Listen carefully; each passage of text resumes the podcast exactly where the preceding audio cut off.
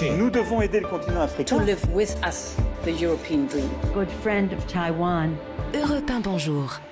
Et c'est l'heure de votre rendez-vous avec la revue de presse internationale. Nous sommes d'abord euh, au Brésil ce matin. Bonjour Jean-Claude Gérez. Bonjour. De quoi parlent les journaux chez vous, Jean-Claude? Des inquiétudes des Brésiliens concernant l'économie du pays. Un sondage réalisé par l'Institut Datafolia montre que plus d'un quart de la population s'attend à une aggravation de la situation dans les prochains mois.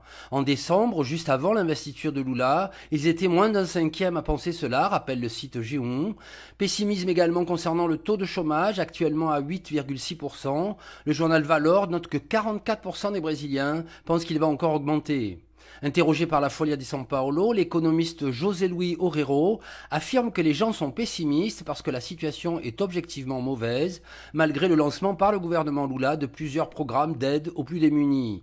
Un Lula pas à la fête, souligne Correio Brasiliens, puisque seuls 38% des Brésiliens sont satisfaits par ces trois premiers mois de mandat. La direction maintenant le Maroc avec vous, Alexandre Blanc. Qu'est-ce qui fait la, la une à c'est une affaire de viol et un verdict qui fait grincer des dents, selon le magazine Femmes du Maroc, qui dénonce une décision inadmissible. L'objet de la polémique, c'est la condamnation par un tribunal de Rabat à deux ans de prison pour trois hommes, rapporte Maroc Hebdo, reconnus coupables du viol répété d'une jeune fille de 11 ans, tombée enceinte et qui a accouché.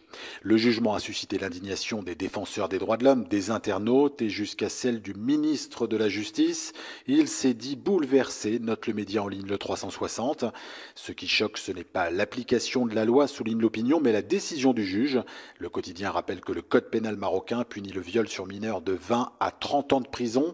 La question n'est donc pas de changer la loi, estime le magazine tel quel, mais bien de faire évoluer les mentalités. Nous sommes enfin au Japon avec euh, Bernard Delattre, avec un gros sujet de préoccupation pour les Japonais, Bernard. Le plus célèbre des 111 volcans actifs japonais, le mont Fuji. Sa dernière éruption a beau remonter l'année 1707, les experts sont inquiets. Le plan catastrophe à mettre en œuvre le jour venu vient donc d'être actualisé, et pour toute la presse, il fait froid dans le dos. 800 000 habitants devront être évacués, s'affole le quotidien Mainichi. Parmi eux, précise le Asahi, 120 000 n'auront que deux heures pour se mettre à l'abri des coulées de lave qui dévaleront de la montagne.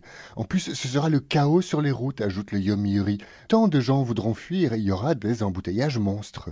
Le quotidien financier Nikkei s'inquiète de l'impact catastrophique d'une telle éruption sur l'activité économique à Tokyo, qui n'est située qu'à 100 km du mont Fuji.